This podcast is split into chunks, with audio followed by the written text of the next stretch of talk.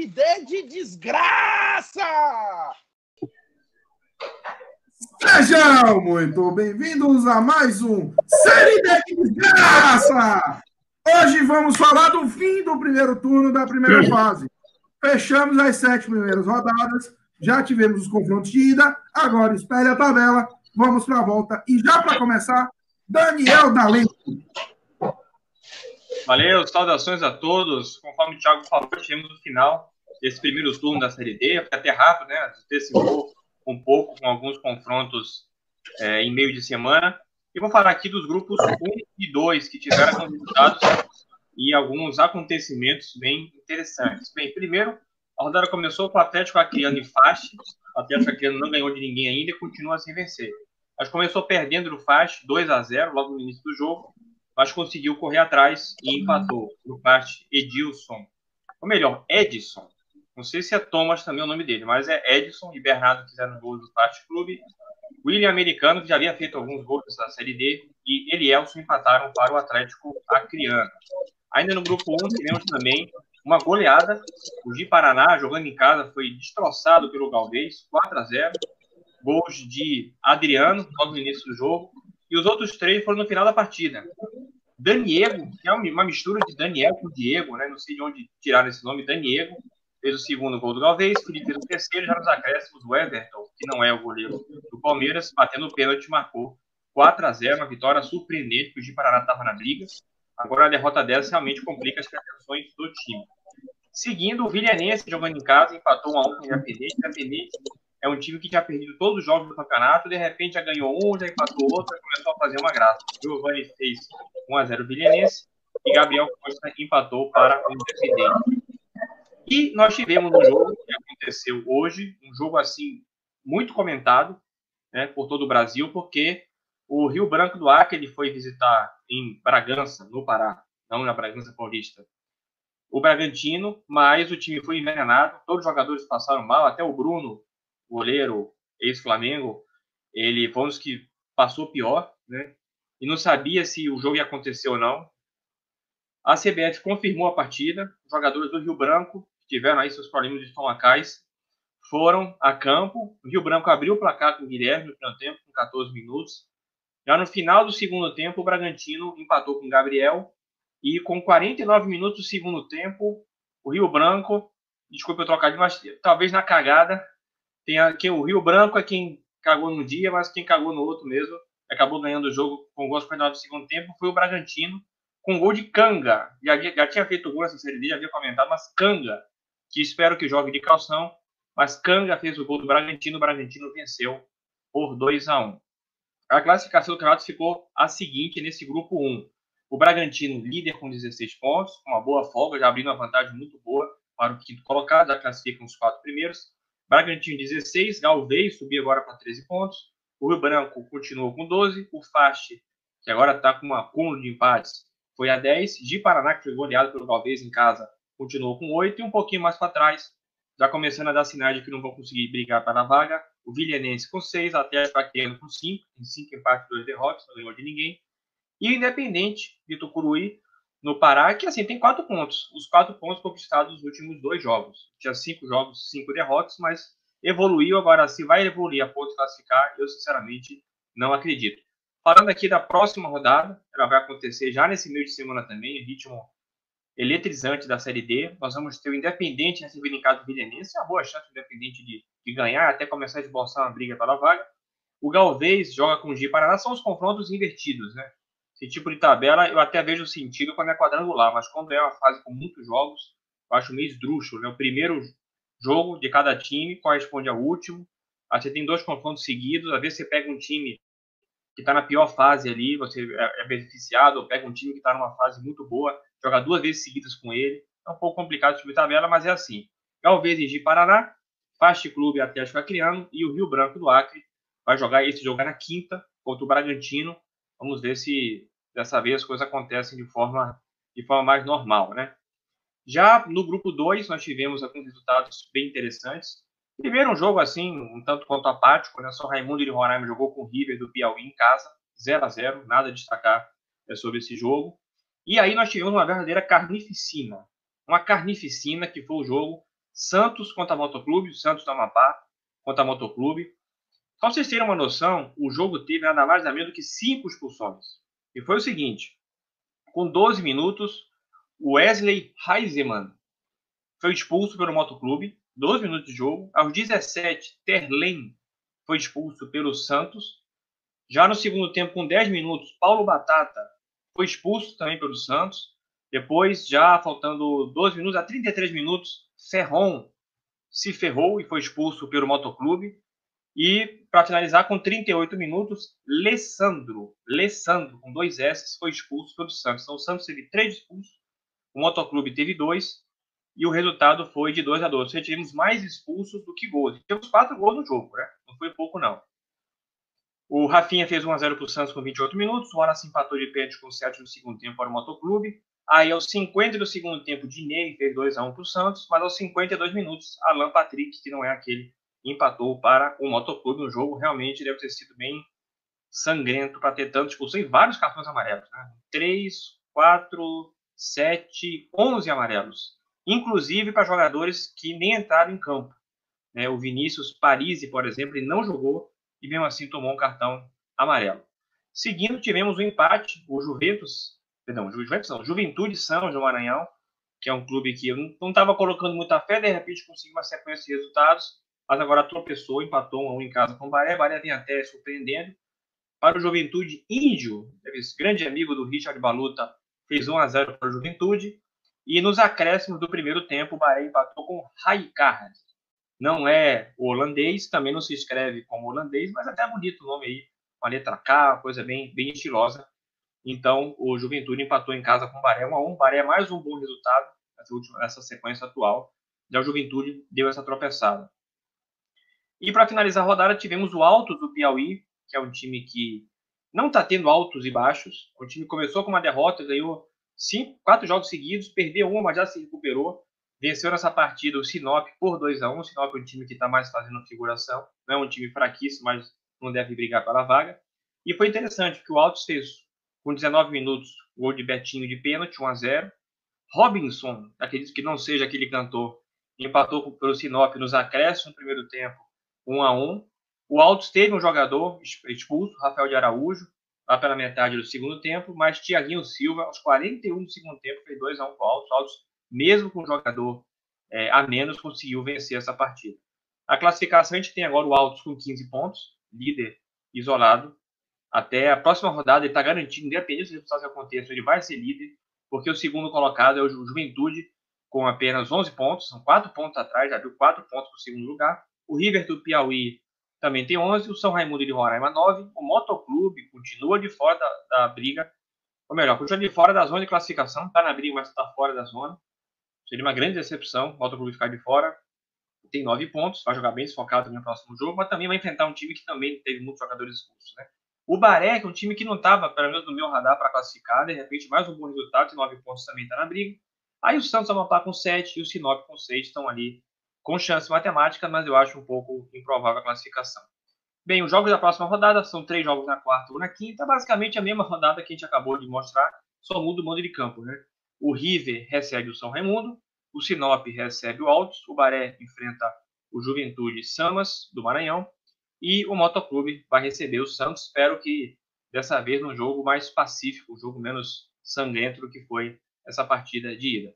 Então a análise dos grupos 1 e 2 é essa. Vamos lá então, vamos para o Nordeste. Grupo 3 vai começar com um jogo horroroso. O Globo, que só fez um, só tinha feito um ponto nos últimos três jogos, recebeu o Campinense, que tinha feito dois pontos nos últimos três jogos. Então, dois times que estavam em baixa. O que é que aconteceu no primeiro jogo do grupo 3, jogo 3 horas da tarde sábado? Foi horrível. O primeiro tempo foi péssimo, o segundo tempo também foi fraco. Um dos grandes destaques foi que o goleiro Pedro Paulo do Globo chutou o chão e saiu contundido, teve que ser substituído. Imagine, o cara chutou o chão. E aí é, e o goleiro Neto do Campinense, Neto com dois T's, inclusive, foi expulso. E aí, o que é que aconteceu? Aos 36 do segundo tempo, um pênalti completamente confuso. Eu ouvi três, quatro vezes, não entendi. A galera no chat do Maicojo falou que o pênalti tinha sido um toque de mão, só que eu não vi. Tudo bem, o câmera pra mim era uma merda. O juiz deu o pênalti.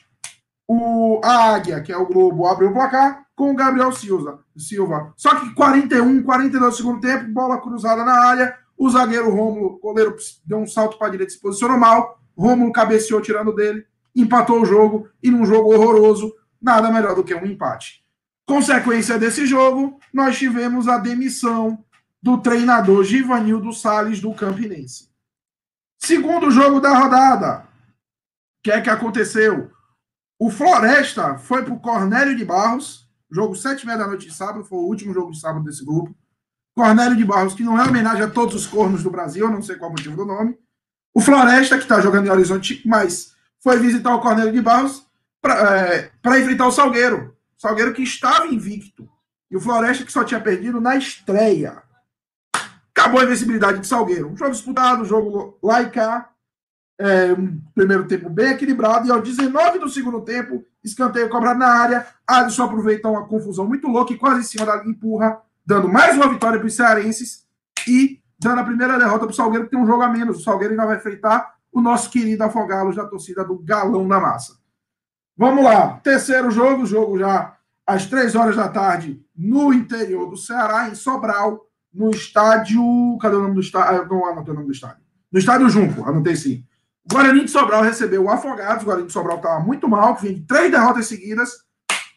Fez um jogo dominante, dominou o jogo inteiro, meteu um 2 a 0 Logo aos cinco minutos fizeram um, gol com o Mucuri, num bate-rebate. Walter foi cortar a bola, a bola explodiu no companheiro dele, Diego Teles, e, Muscuri, e Mucuri enfiou o pé e abriu o placar. E aí ficou aquela coisa: o Guarani de Sobral tentava, mas não conseguia aumentar o placar. O Globo tentava, mas não conseguia. O Globo que o Afogados tentava, mas não conseguia fazer nada. E terminou assim o primeiro tempo. E no segundo tempo, o Walter, que deu o bicão que bateu no companheiro, travou uma jogada esquerdinha que vinha driblando, ele conseguiu travar. A bola sobrou para Cleiton, que deu uma paulada e fechou o placar. Guarani de Sobral volta a vencer depois de três jogos, dá um salto na tabela. O Afogados, apesar disso, não saiu do G4, por causa do empate do Globo. E aí, nós temos o último jogo. O América de Natal foi até Cajazeiras enfrentar nosso querido Atlético Cajazeirense, Cajazeiras na Paraíba, no estádio Perpetão. O América de Natal, que tinha começado muito mal, já vinha de três vitórias de sequência, venceu de novo. Como se desenvolveu? Um tempo para cada time. Primeiro tempo, o América de Natal muito melhor. Ali pelos 27 minutos, o Alas Pernambucano, aquele, recebe a bola enfiada, dribla o goleiro, sofre o pênalti. Ele mesmo vai lá, dá um, uma porrada no meio campo e abre o placar. Pouco tempo depois, o próprio Wallace Pernambucano marca o segundo dele, um cruzamento rasteiro, o goleiro vai encaixar, a bola passa no meio das mãos, aí o Wallace Pernambucano empurra para o vazio, vai para o intervalo 2 a 0 Só que no segundo tempo, o Atlético volta muito melhor, mas muito melhor mesmo. O segundo tempo foi todo do Atlético. E aí, após várias tentativas, aos 20 minutos, uma bola, um chute na trave, a bola sobra para Bruno Gonçalves, que tinha, já tinha feito dois gols e perdido dois gols absurdos no jogo passado. Dá, dá resultado final ao jogo, ao jogo. Ainda tivemos os paraibanos tentando empate, mas não conseguiram. E o goleiro Marcelo do Mecão fez uma falta e tomou segundo amarelo e foi expulso. Mas o detalhe, a falta foi tão grotesca que, na verdade, o juiz não deu falta, já tinha dado impedimento e ainda assim expulsou o cara. Imagine. E aí, como é que classificou, como é que acabou o primeiro turno? O América de Natal é líder com 14 pontos e 7 de saldo. O Floresta é segundo também com 14 pontos e 5 de saldo. Esses dois vão ser os dois primeiros ainda na próxima rodada, não se sabe em que posição ainda. O Afogados tem 9 pontos e 3 vitórias. O Salgueiro tem 9 pontos e 2 vitórias. Que o Salgueiro, Salgueiro e Afogados ainda se enfrentam. O jogo, acho que é no, no estádio do Afogados. Além, depois no Globo com 8, Guarani de Sobral com 7 e 2 vitórias. Campinense com 7 e 1 vitória, e o Atlético Cajazeirense com 6. Grupo disputado, mas já dá para se destacar. É o América de Natal e o Floresta arrancando. Próxima rodada, meio de semana, quarta-feira, 3 e meia, Floresta e Salgueiro no Domingão. O jogo vai ser em Horizonte, porque o PV está fechado e só estão permitindo o caixão para jogos Fortaleza e Ceará. Então o Ferroviário teve, é, agora conseguiu voltar, mas teve que jogar em Horizonte também e o Floresta jogando em Horizonte. Na Arena das Dunas, na quarta-feira, às 8 horas da noite, o América Natal recebe o Atlético Cajazeirense. E às 8 horas da noite também no Amigão, o Campinense recebe o Globo. E na quinta-feira, três e meia da tarde, no Vianão, o Afogados da Engazeira recebe o Guarani de Sobral.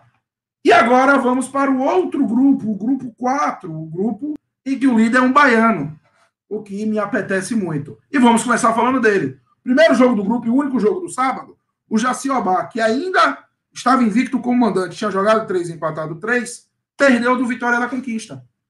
Como, a, como desenvolveu o jogo? O Jaciobá começou jogando bem uns 10 primeiros minutos, foi melhor, só que aí o Conquista começou a dominar. E aí o bode abriu, abriu o placar aos 32 minutos de jogo, depois de muita insistência, teve bola na trave. Detalhe, o Jaciobá está jogando em Arapiraca, no Fumeirão, porque o estádio de Pão de Açúcar, que é a cidade deles, está em reforma. Consegui essa informação agora no final de semana. O bode começou a dominação depois de 10 minutos. O zagueiro Silvio, o eterno zagueiro Silvio, quem conhece futebol baiano já sabe quem é ele. Ele está no Vitória da Conquista desde 2005, quando o time foi fundado. Você viu a reação do nosso amigo Daniel meteu uma bola na trave, só que aos 32 minutos, o zagueiro Daniel, do Jaciobá, domina errado uma bola. Léo, que já tinha feito gol na rodada passada contra o Itabaiana, rouba, de cara com o goleiro, empurra 1 a 0 E aí, não, o Conquista tá dominando, fez 1 a 0 vai tranquilo. Faz uma falta boba no, praticamente no último lance de jogo. Cláudio, que fez dois gols na rodada passada, um jogo fora contra. Acho que foi contra, foi contra quem, Thiago? Foi contra o Potiguar de Mossoró. Pronto. Cláudio bateu a bola, desvia na barreira e mata o goleiro. 1 um a 1 um, vai para intervalo 1 um a 1 um. Jaciobá, mesma porrada, começou melhor o segundo tempo, mas depois já começa a ser dominado. E aí fica aquela coisa, né? O jogo depois até equilibra, fica meio equilibrado. Só que aí o que é que acontece? É, o Bode faz o segundo gol, um gol ridículo. Tem uma falta lateral, o lateral Lucas Franco, que no jogo contra o Tabana tinha feito um golaço, joga a bola pro meio da área, mas na direção do goleiro. O goleiro se vai encaixar e não consegue empurrar a bola para dentro. Até o narrador começou a gritar que foi frango na hora. Uma coisa horrorosa. Dois minutos depois, lançamento da defesa encontra Rafa Mar livre para driblar o goleiro germano, fazer 3 a 1 E já quase nos acréscimos, Robson pega uma bola, carrega para o meio, dá uma porrada no ângulo, fecha o placar. 3 a 2 conquista líder. E ao contrário da rodada passada, ele é líder por pontos. Vou explicar agora, vou falar do Central. Que é agora, o Central, que estava invicto com seis jogos, seis empates, ganhou a primeira. Recebeu o Coruripe, que estava empatado em pontos com conquista, e aplicou uma goleada de 4 a 0. Só deu Central em campo. Depois de seis empates, a patativa deixou de ser empatativa e ganhou a primeira. Como se desenvolveu? Primeiro tempo começou mais ou menos morto, mas o Central foi dominando, dominando, e uma bonita jogada de troca de, de passes. Lateral cruzou para o meio. Leandro Costa, que tinha perdido já dois pênaltis na Série D, faz 1 a 0 vai para o intervalo 1 a 0 Central, descabaçando, como a gente diz aqui. No segundo tempo, até o Coruripe começou um pouquinho melhor. O Coruripe que está tá 100% em casa e só tem um ponto como visitante. Os pernambucanos marcaram de novo com o Soares. A zaga faixa mal, acerta um, ele acerta uma paulada sem chance para o goleiro, lindo sem pulo. Depois disso, o jogo ficou tranquilo para o Central, que marcou com Adailton aos 39 e no último lance de jogo aos 49, goleada da Patativa, que finalmente ganha na Série D. Não entrou ainda no G4, mas já deu uma aliviada. E tem um detalhe desse jogo: o Central, eles receberam um incentivo porque a diretoria devia 80% dos salários de agosto. Pagaram antes desse jogo. Será que isso estava afetando eles? E aí, o que, é que aconteceu depois? O ABC recebeu o Frei Paulistano no Frasqueirão, clássico Frasqueirão de muitos jogos de Série B, Série C, na Série D. E os Potiguares, que depois que venceram a Vitória da Conquista em Conquista, Conquista com Covid, finalmente voltaram a marcar e a ganhar. Cruzamento da esquerda, é, Richardson desvia para o meio e Kesley empurra para o gol 1 a 0 placar final, o jogo esse gol foi aos 19 primeiro tempo. No segundo tempo, o grande evento é que o jogador Ítalo, com H, foi expulso. Tomou o segundo amarelo, foi expulso. Frei Paulistano morreu de vez, ainda estava tentando empate, mas não conseguia muita coisa. Bom resultado para o ABC, que vai a segundo do grupo. E fechando o grupo, o Itabaiana recebeu o Potiguar de Mossoró. O Itabaiana que não vencia há três jogos, tirou a invencibilidade de quatro jogos do, dos Potiguares ao enfiar um 4 a 1 Mas como se desenvolveu esse jogo? Itabaiana abriu o placar aos 10 minutos de jogo. Carlos Henrique acertou uma bomba após a zaga afastar mal a bola. Aos 37, o goleiro tenta sair com a mão, perde a bola no meio-campo, ele lançou já o jogador do Itabaiana. Ganhou, troca de bola, Caetano acerta um chute quase sem ângulo, alto e forte, fazendo 2 a 0 e indo para intervalo 2 a 0 Logo no primeiro minuto do segundo tempo veio o terceiro gol. O William aproveita a bola levantada na área e aos 14, Birungueta, que a gente já falou dele aqui no programa, pega a bola escorada e faz o quarto dos donos da casa. Aí, grande evento que é aos 31. Thiago Santos do Itabaiana e Hudson do Potiguar. Tem uma mini treta, os dois vão expulsos. Um minuto depois, Alisson faz o gol do Potiguar após aproveitar uma bola escorada para o Paraíba, fechando o placar. Como é que ficou o grupo? Conquista com 14 pontos, ABC com 13, Coruripe com 10 e 3 vitórias, Itabaiana com 10 e 2 vitórias. Aí vem o Potiguar com 9 e 2 vitórias, o Central com 9 e sua primeira vitória, o Frei Paulistano com 6 e o Jabicebá com 3. O que é que eu tiro daqui? Eu tenho 99% de certeza, eu botaria meu dinheiro que Conquista e ABC estão praticamente classificados, muito difícil ficarem fora. Coruripe, Itabaiana, Potiguar e Central disputam as outras duas vagas. Eu acredito que o Central vai se recuperar e vai passar, e que o Coruripe, pelo que apresentou, acho que tem mais chance de classificar do que o Itabaiana. A rodada de meio de semana tem, na quarta-feira, três e meia, Coruripe Central no Gerson Amaral. Coruripe que tem três jogos lá, três vitórias de 1 a 0 inclusive foi quem bateu o ABC. No Titão, em Frei Paulo, Frei Paulistano e ABC. Quatro horas da tarde de quarta-feira. Na quinta, três e meia, na Arena das Dunas, mesmo estádio que vai ter o jogo da América de Natal, Potiguar e Itabaiana. Vou descobrir para o próximo programa porque o jogo não foi em Mossoró. E quinta-feira no Lomonto Júnior, 8 horas, 8 e meia da noite, no Lomonto Júnior em Vitória da Conquista, tem Vitória da Conquista aí, Jaciobá. Mas agora chegou a hora. Chegou a hora do futebol rural. Toca a vinheta, editor!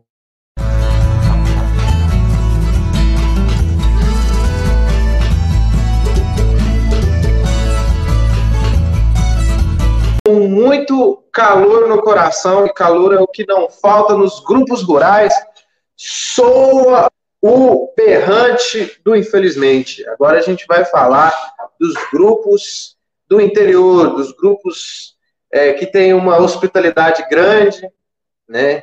E nada melhor se falando de interior do que aquele bom e velho caos que só algumas pessoas viram, mas todo mundo fica sabendo.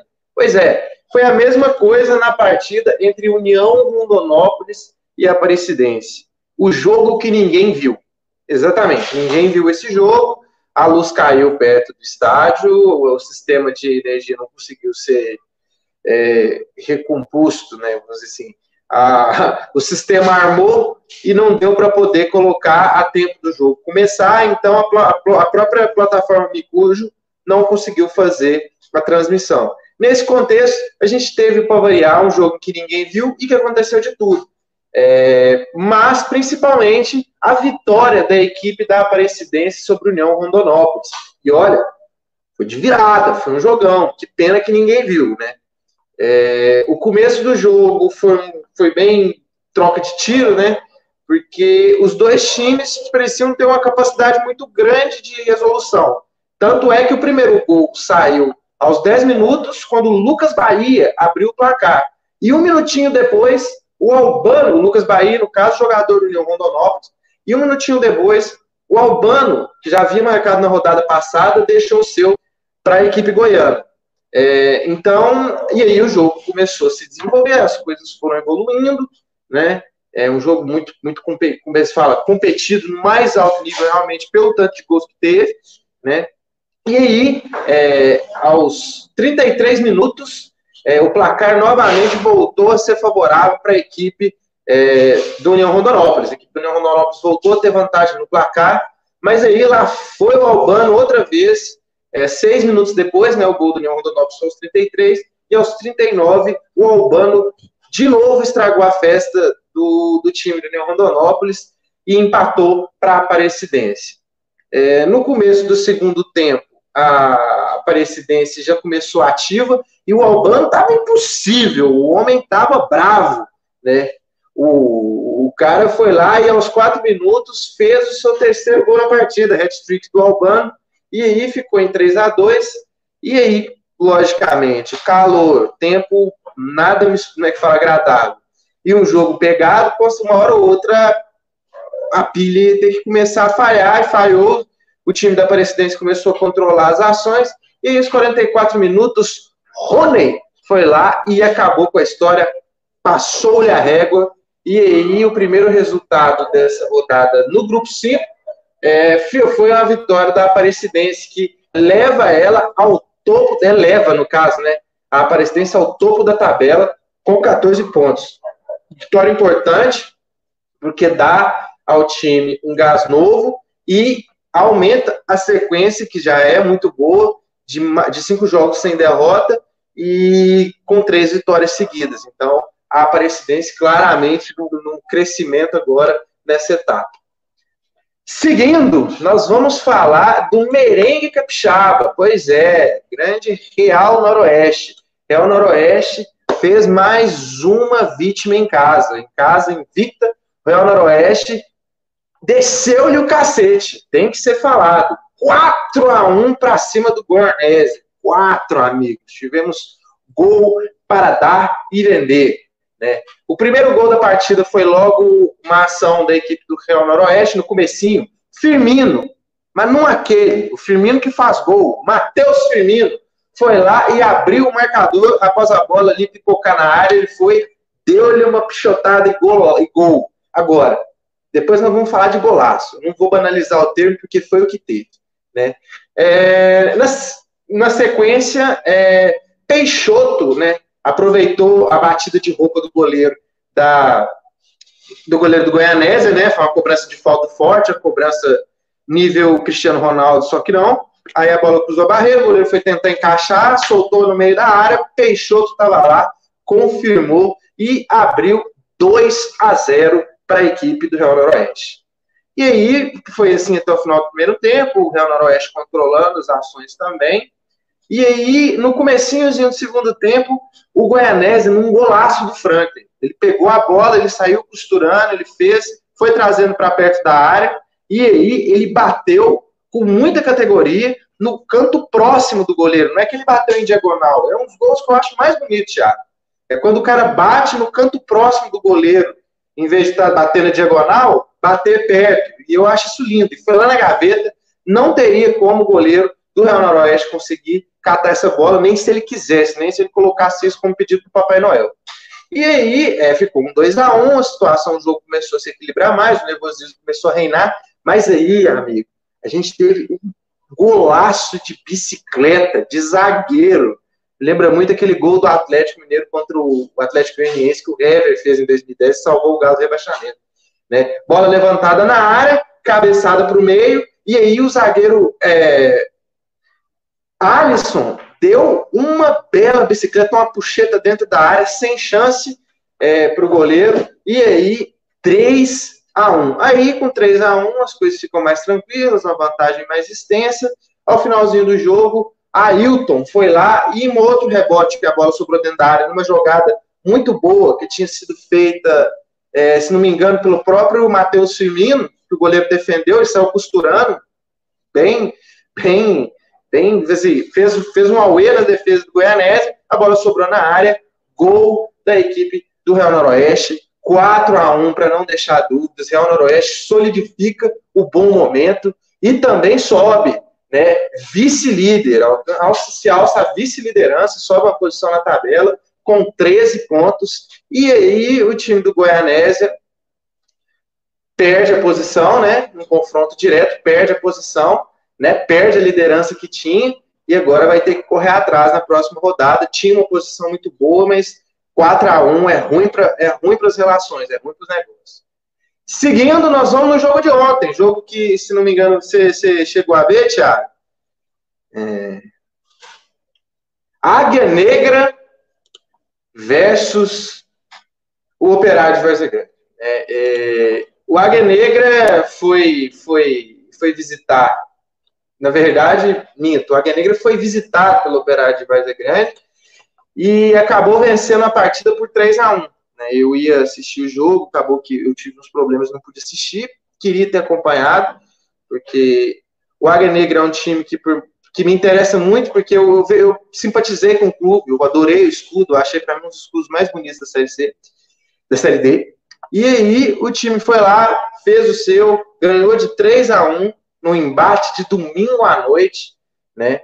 No, no, no Ninho da Águia. Olha só que nome maravilhoso o estádio. É, aos 15 minutos, Gugu, domingo à noite, domingo é dia de Gugu, né? Foi lá e abriu o placar. Um pouquinho antes do final do primeiro tempo, é, Vitinho, do Operário, como é que falei, colisou as coisas e foi todo mundo para o vestiário é, em condição de igualdade. É, no comecinho do segundo, no comecinho nada, né? Já para quase o final do jogo, nos 33 minutos, Gugu de novo, porque domingo é dia de Gugu. Ele foi lá e fez mais um, 2 a 1 para a equipe do Águia Negra. E aí, no final do jogo, né, já com a vantagem segurada, o William foi lá e concluiu o resultado, concluiu a boa vitória da equipe do Águia Negra. O Águia Negra, que com essa vitória sobe muito na tabela, né? Sobe três posições, se coloca na disputa pela última vaga, né? Se, se impõe na disputa pela última vaga com nove pontos, empatado com o Goiânia, que também tem nove. E falando em Goiânia, bom. Só interrompendo Oi. rapidinho, Douglas, só falando rapidinho, o Hulk é um, que é um atacante muito bom na bola aérea, né? Especialista em gols de cabeça. Pois Excelente é, o atacante. homem tava ontem, tava na condição, tava Tava quente. É difícil. É difícil. Vamos ver que. Eu, eu, não queria fazer esse comentário, não, mas vamos dizer que ele é bom para poder subir lá na altura do sótão para poder cabecear. Ele vai lá no terceiro andar. Mas seguindo, sem, sem, sem comentários engraçadinhos, vamos seguir com a nossa narrativa. Eu falei do Goiânia e o Goiânia também venceu. Vitória perdeu, né, por 1 a 0 O Goiânia recebeu a equipe capixaba. É, o Vitória fica em último, né? Se, se, se, se sustenta em último. É, é, um time muito irregular. Ganha, perde, ganha, perde, ganha, perde. Essa é a, vitória, é a história do Vitória é essa. E foi um confronto muito truncado, um jogo muito difícil de se assistir. Né? O relato que eu tenho é que realmente foi um jogo onde o futebol foi vítima de todo tipo de escalado. É, e o gol do triunfo da equipe goiana. Oi. Bom, foi tão difícil de assistir que no início do segundo tempo caiu a transmissão e não voltou. Pois é, então a transmissão fez um favor de cair, porque, para vocês terem noção, o gol foi, o gol foi sair com 39 do segundo tempo, né?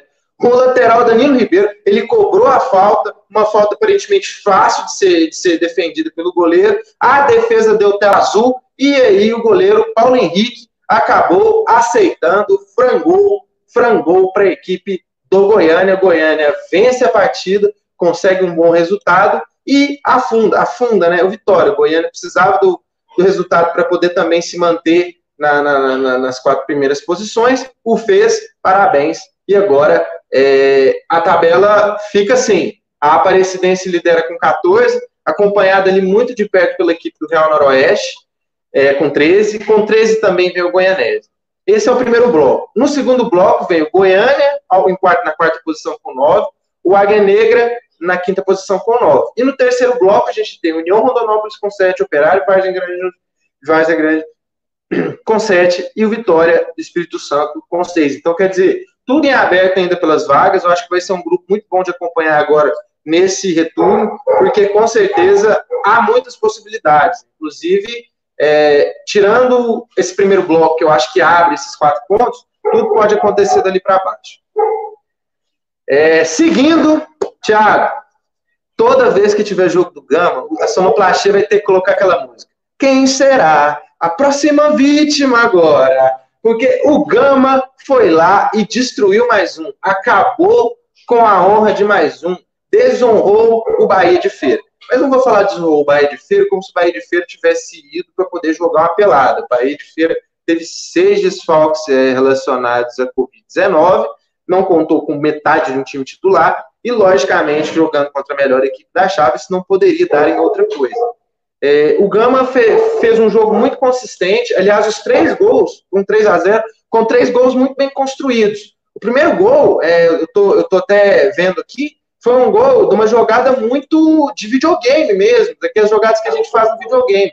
Que o cara veio trazendo para o fundo, cruzou a bola dentro da área, o atacante foi, recuou, né, mandou para fez o pivôzão e quem vinha de trás fez o gol. 1 a 0 para a equipe do Gama. O segundo gol foi um gol de cobrança de falta, bola, bola levantada na área, e aí é, a gente teve o segundo gol da equipe do Gama. E para fechar o placar num contra-ataque, a bola acabou sobrando aberta na ponta, a bola foi enviada, foi para meio da área, o atacante chegou e chutou, e no rebote a gente teve o gol de Davi Souza. Então a gente teve no, é, o primeiro gol é, com esquerdinha e o Wallace Davi Souza fazendo segundo e terceiro. Três gols muito bem construídos. A equipe do Gama é uma equipe que joga muito bem. É uma equipe que realmente pratica, eu acho que a gente falou isso até no, no passado, o, o, melhor futebol. E eu acredito muito na equipe do Gama realmente com o prospecto de subir.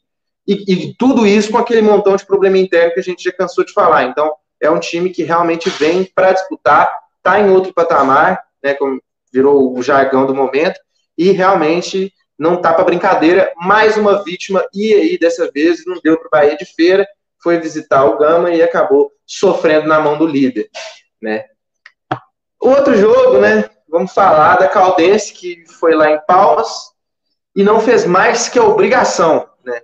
Foi lá e ganhou de 2 a 0 da equipe do Palmas. E aqui parece que eu estou sendo derrogatório em relação à equipe do Palmas, mas é porque realmente o Palmas não está num nível agradável, né? Tanto é que naquela né, que não figura em condição alguma de disputar nada. O Palmas vai ficar sete rodadas ali convivendo. Né? E, e é um time muito distante de qualquer prospecto de vencer. Se o Palmas empatar, eu vou comemorar muito pelo esporte, né? por, por amor ao esporte. Porque foram, tomaram 2 a 0 da Caldense, a Caldense vinha mal. Foi a primeira partida que a Caldense conseguiu marcar dois gols numa partida, então quer dizer, para a Caldense foi importante, é um ganho de moral, é uma equipe que vinha de resultados ruins. Apesar de tudo e de todos esses resultados ruins, vai a sete pontos, ainda tem chance e se coloca em condição de disputar. Eu acho que não disputa nada. Eu acho que esses sete pontos são sete pontos enganosos, é uma campanha enganosa.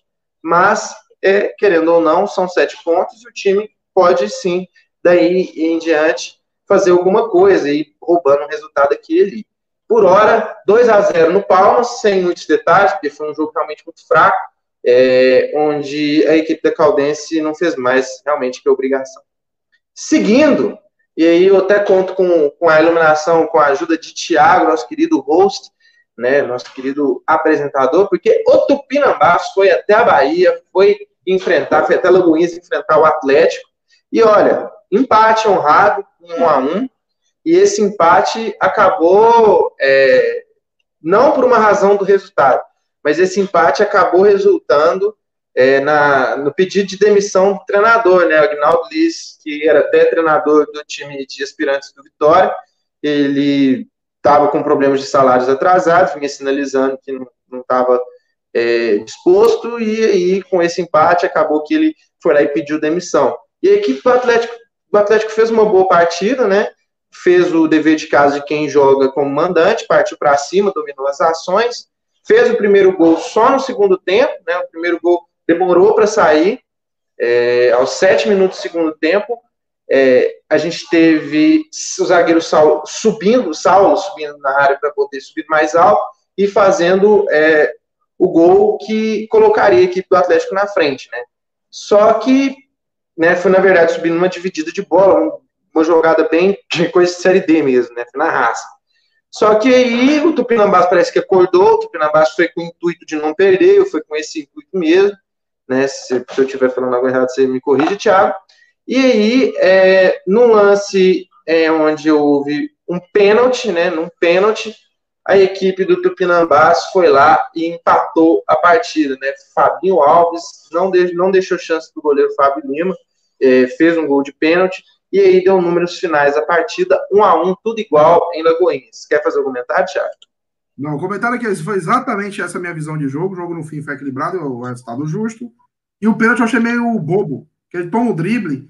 Tá, o jogador do Pinambás ia ficar de cara com gol, mas ainda tinha companheiro presto. Aí ele tentou dar um bote, errou, cometeu o pênalti, foi isso aí. o resultado justo no fim, né? Pois é. Eu sinto pelo Agnaldo isso, porque eu acho que ele estava fazendo um bom trabalho no Atlético, ele foi muito bem agora no Campeonato Baiano. Ele estava fazendo um bom trabalho agora nesse comecinho de Série D, né? A equipe, ele sai da equipe com a equipe em, em terceiro, né? E está em terceiro e só não está em segundo por causa de alguns resultados, alguns pontos bobos que perdeu, e porque o Brasiliense agora resolveu jogar, resolveu ganhar jogo também. Mas é, até então era uma equipe que vinha com uma sequência muito forte, né? Infelizmente, o treinador pediu demissão. Vamos ver o que vai ser feito do Atlético de Lagoinhas na sequência do campeonato.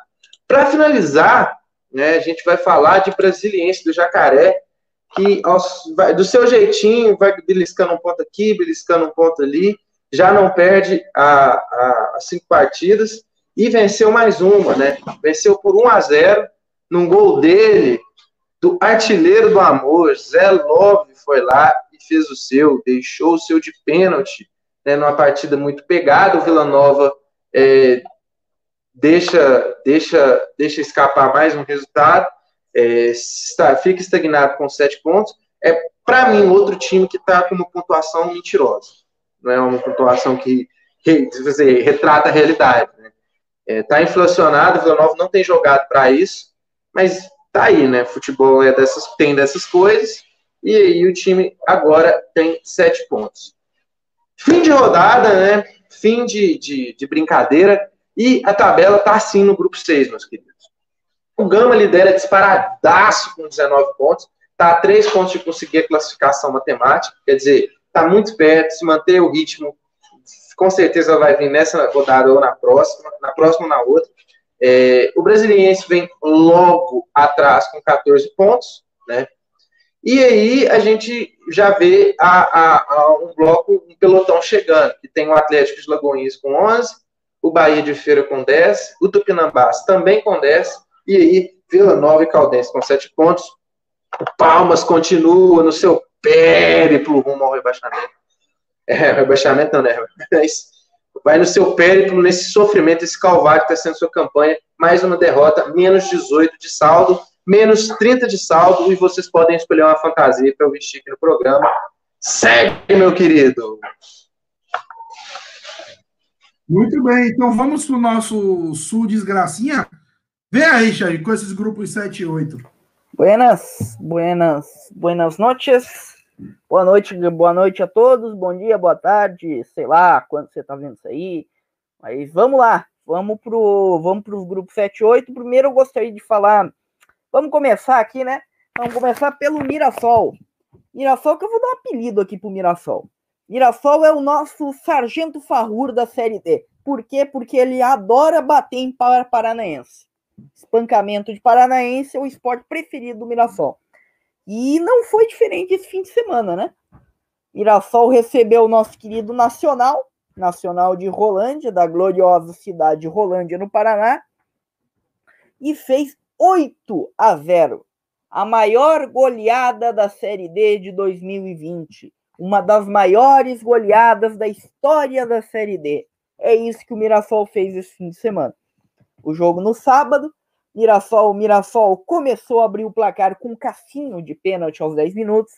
França aos 14 já fez o 2 a 0 e daí depois o, primeiro tempo ainda acaba 2 a 0, né? O Mirassol ainda fica um pouco com dó, né? Mas a dó acabou no segundo tempo, meu amigo, porque voltou no segundo tempo e no segundo tempo no segundo tempo, logo aos 11 minutos, o França faz o terceiro, Logo aos 15, o Leonardo faz o quarto, Leonardo Arthur faz, o, faz, o, faz, o, faz o quarto do nosso querido Mirassol.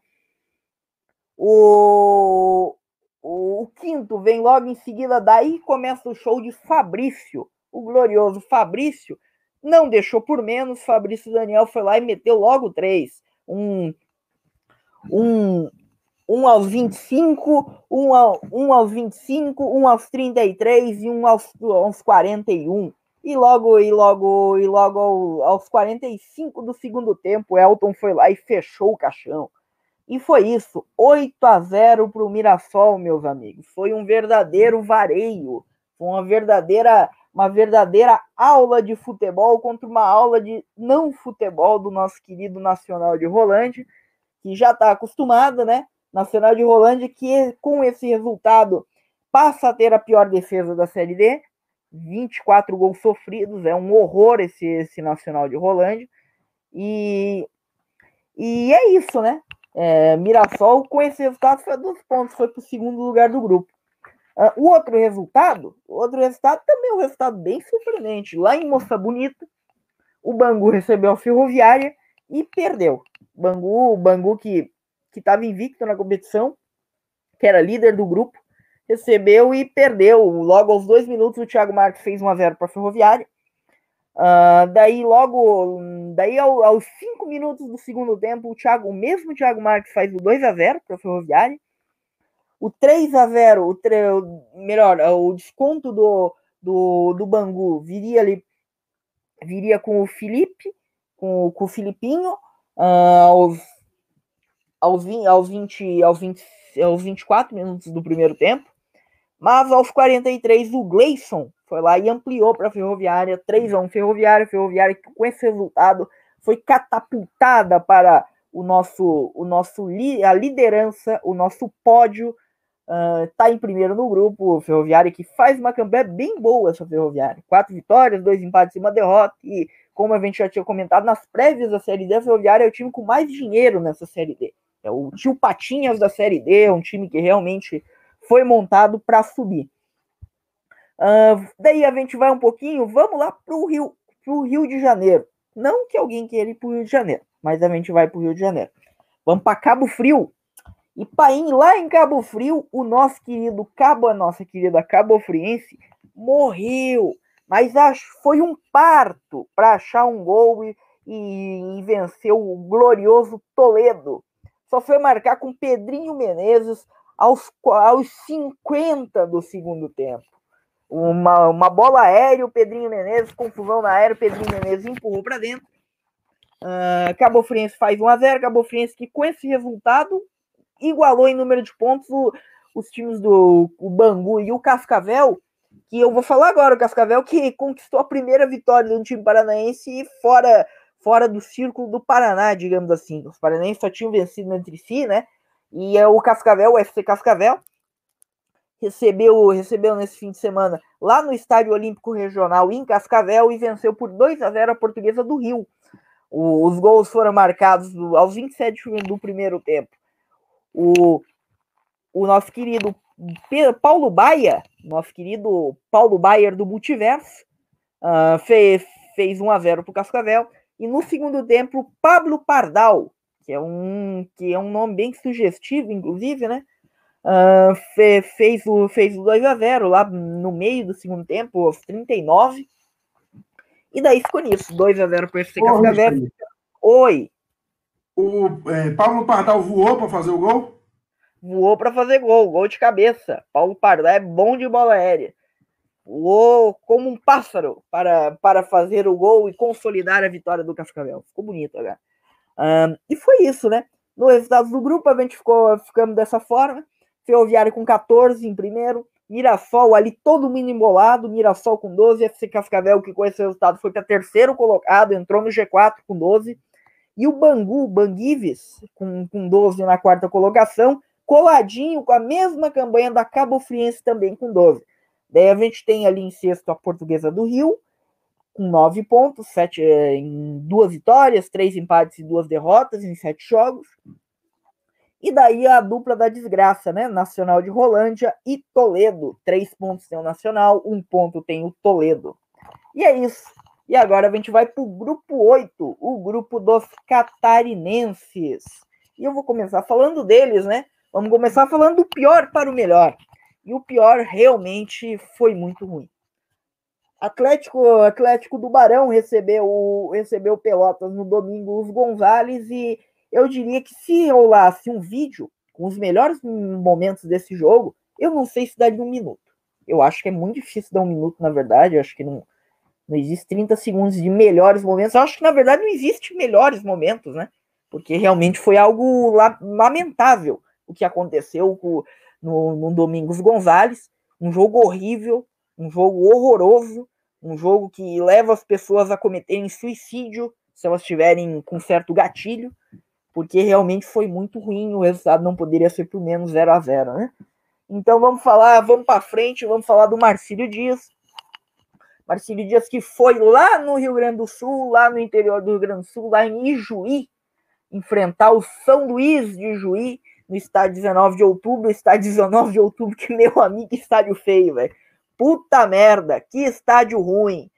Uh, o, o, campo é bom, inclusive. O campo, o campo, a gramadinha ali é muito legal, tudo, mas aqui bancada de madeira, estrutura bem desgraçada.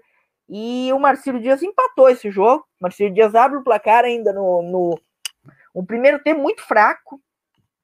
Muito fraco ali, poucas chances, mas no segundo tempo o jogo ficou bom. O Marcelo Dias abriu o placar, um, abriu o placar ali aos, aos 11 do, do, do segundo tempo com o Wellington uma jogada de contra-ataque, contra-ataque rápido do Marcelo Dias. Marcelo Dias rouba a bola do São Luís no campo de defesa, uma boa trama ali do Marlon com o Wellington. O Wellington chega e finaliza. E daí o São Luís pressiona a partir desse momento, vai para cima do, do, do, time do Marcílio Dias e, o, e acha o seu gol numa, numa jogada de uma jogada aérea, um cruzamento, cruzamento que vem da, vem da esquerda ali, uma, uma bola aérea e o, e o gol de cabeça do Matheus Lagoa, inclusive, eh, que faz o em, consolida o empate, empate 1 a 1 ficou nisso.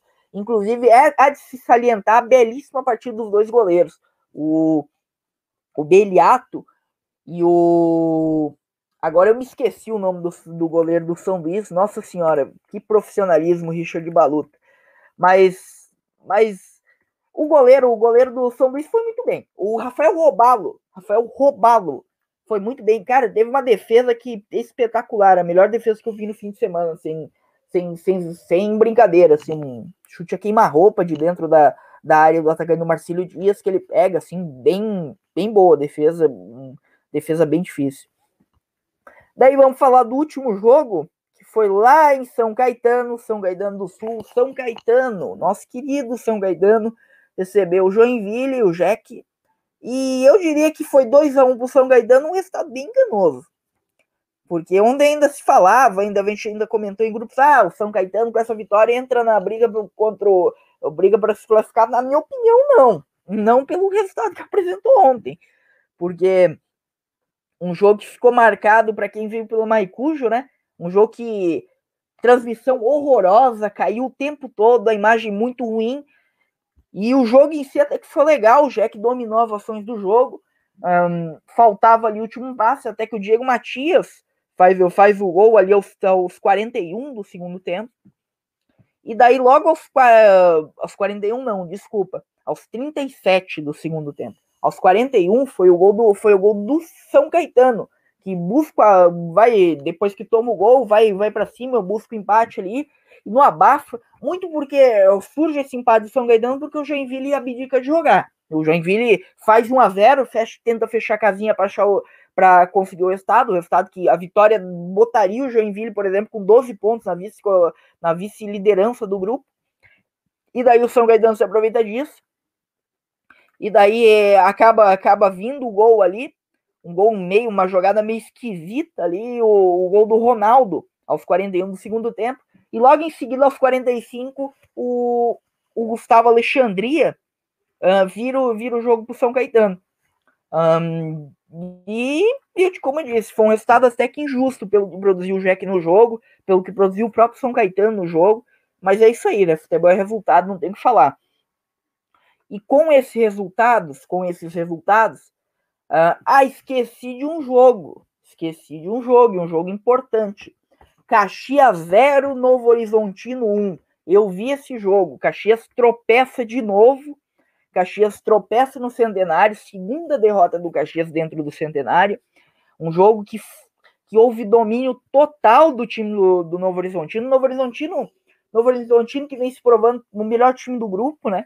Não só pelos resultados, mas até pela bola jogada, tá jogando bem certinho ali. O time, o time treinado pelo, pelo Roberto Fonseca. E o Guilherme Queiroz fez o, fez o gol no segundo tempo ali. O Caxias, cara, o Caxias jogou bem mal, tá? O Caxias vem de duas partidas bem ruins. O Caxias começa a se complicar na Série D. Um, como eu falei no, no começo aqui, o Caxias que tem tudo, ainda tinha e ainda tem tudo para passar, é um time bem bom, mas começa a se complicar com essa derrota. E os resultados ficam da seguinte forma: Novo Horizontino tem 14 pontos, 4 vitórias, 2 empates, nenhuma derrota. O time está invicto no grupo na competição. Temos aí o Pelotas com 11, uma campanha surpreendente do Pelotas, uma campanha bem caseira, né? O Pelotas tem fazendo muitos pontos lá na boca do Lobo. Com 11 pontos em 7 jogos, ali em segundo. Deve a gente tem Caxias com 10 e Marcílio Dias que entra no G4 dessa rodada com 10, com empate lá com, contra o São Luís. Deve a gente tem o Joinville ali com 9 e o próprio São Luís com 9. De olho nesse São Luís, o São Luís pode ser a surpresa desse grupo, pode roubar uma dessas vagas um, até o final aí. É um time é um time bem montadinho, é um time que joga o futebol certinho, apesar de ser um time bem barato. E, e daí a gente vem aqui, daí a gente tem São Caetano com 5 e Tubarão com 4. O São Caetano ainda tem um jogo, um jogo a menos, né? Contra o Novo Horizontino. E esse jogo, jogo é em São Caetano, né, lá no Anacleto Campanella. Então fica da seguinte, da seguinte forma, vai se desenhando ali com uma briga de São Luís para cima. O Novo Horizontino encaminhando classificação, se tudo nada der errado, e a briga ficando ali de com, com cinco times por três vagas. E é isso, Tiagão. É isso que, que fecham o grupo 8.